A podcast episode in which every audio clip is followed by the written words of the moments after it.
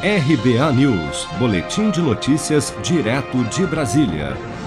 Após reunir-se com o presidente da Câmara, deputado Arthur Lira, e com o ministro da Economia Paulo Guedes, o presidente do Senado, Rodrigo Pacheco, anunciou em um vídeo publicado na internet na noite desta segunda-feira que Câmara e Senado dividirão entre si os debates da reforma tributária.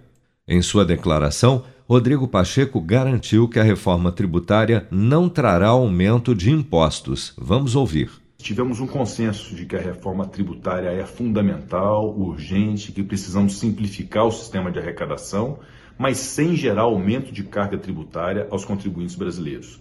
Parte disso será da incumbência do Senado Federal, inclusive a discussão constitucional, a reforma constitucional em matéria tributária, caberá ao Senado tramitar assim como também o programa de regularização tributária, um novo refis, para poder socorrer pessoas físicas e jurídicas nessa regularização tributária. A Câmara dos Deputados ficará incumbida de uma série de projetos de iniciativa do Poder Executivo que discutam a base de imposto de renda, de IPI, de PIS e COFINS. Então há uma comunhão de esforços entre as duas casas, devidamente alinhadas com o Poder Executivo, para que possa haver a mais ampla possível reforma tributária no Brasil.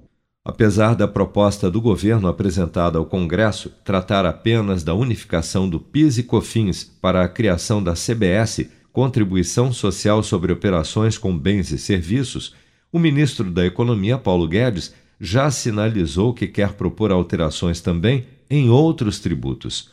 Para isso, Guedes sugeriu que a reforma tributária seja discutida de maneira fatiada ideia apoiada pelo presidente da Câmara dos Deputados, Arthur Lira.